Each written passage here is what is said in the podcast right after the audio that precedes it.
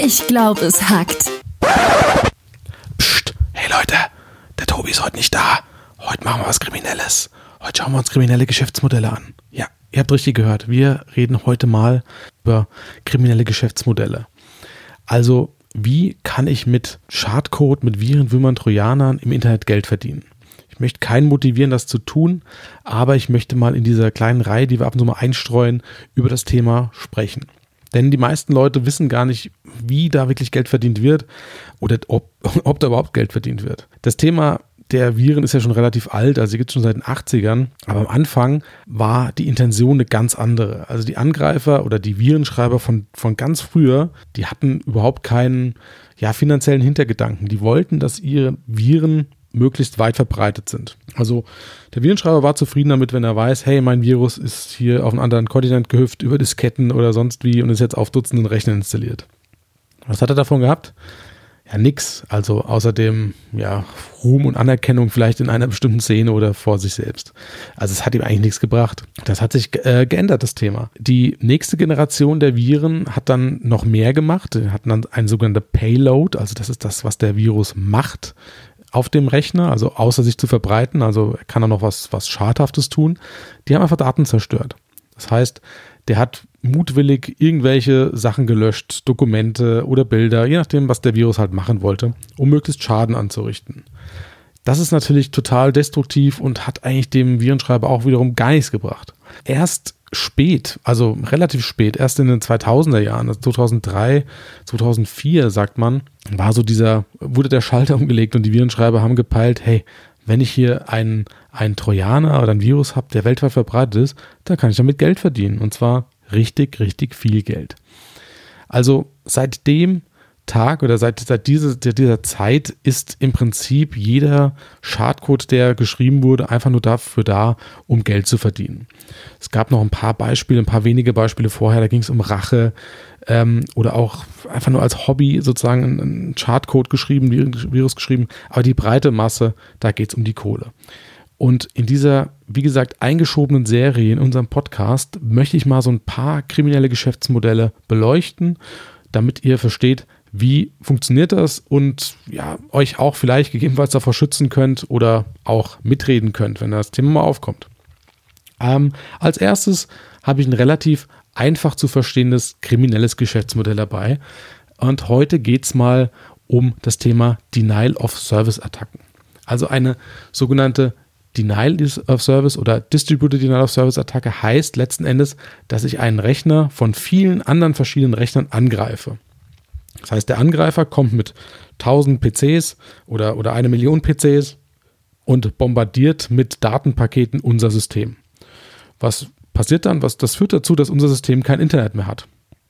Das klingt jetzt erstmal vielleicht äh, nicht so spannend, dann habe ich halt kein Internet mehr.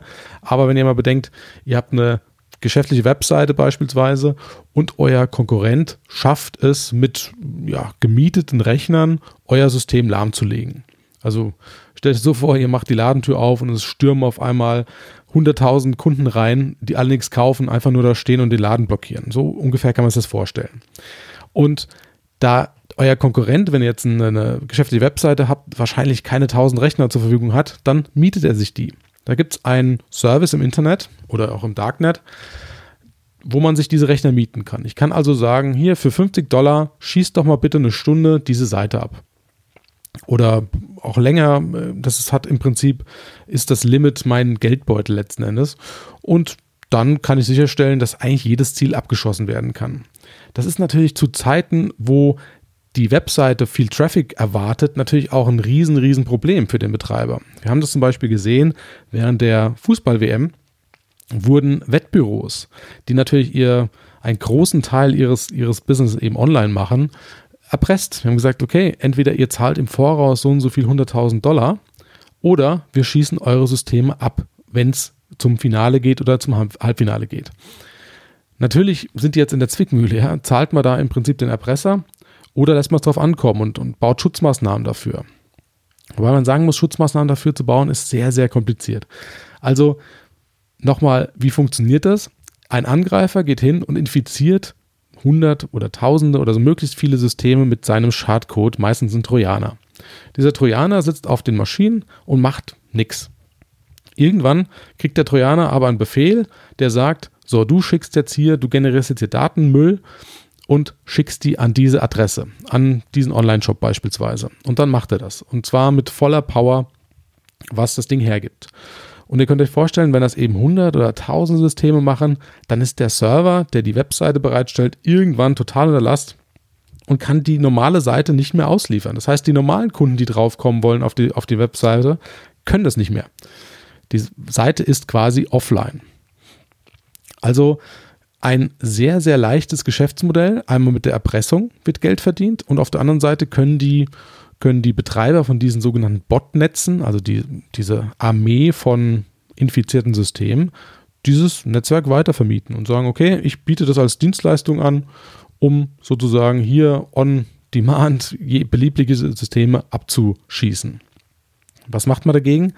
Ich sage mal so, als kleiner Webshop-Betreiber wird das schwierig, sich davor zu schützen, weil im Endeffekt braucht man Power, um dem entgegenzuwirken. Also sprich, ich muss meinen Server ausstatten, dass er auch eine Million Requests abhält. Das lohnt sich nicht in der, in der Regel, weil wie viele Systeme oder wie oft kommt das vor und wie viele Systeme können das? Das heißt, das ist eine klare Risikoabwägung. Wie groß das Risiko, dass mir das passiert? Was sind für Kosten dahinter, um das abzusichern. Es gibt von, von den ISPs, also von euer Internet Service Provider, gibt es quasi Lösungen, die sagen, okay, wir können hier, wenn ihr mal mehr Traffic erwartet auf eurer Seite, weil ihr irgendein Event habt oder sowas, dann können wir da mal Ressourcen hinzuschalten oder mal so einen Schutzschirm davor stellen.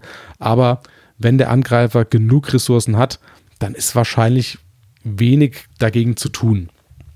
Also es gibt natürlich Anbieter, die auf so Event-Hosting spezialisiert haben, aber ich würde mal sagen, gegen so eine Denial-of-Service-Attacke ist momentan fast kein Kraut gewachsen. Wenn ein Angreifer es gut macht, ist die Seite einfach weg.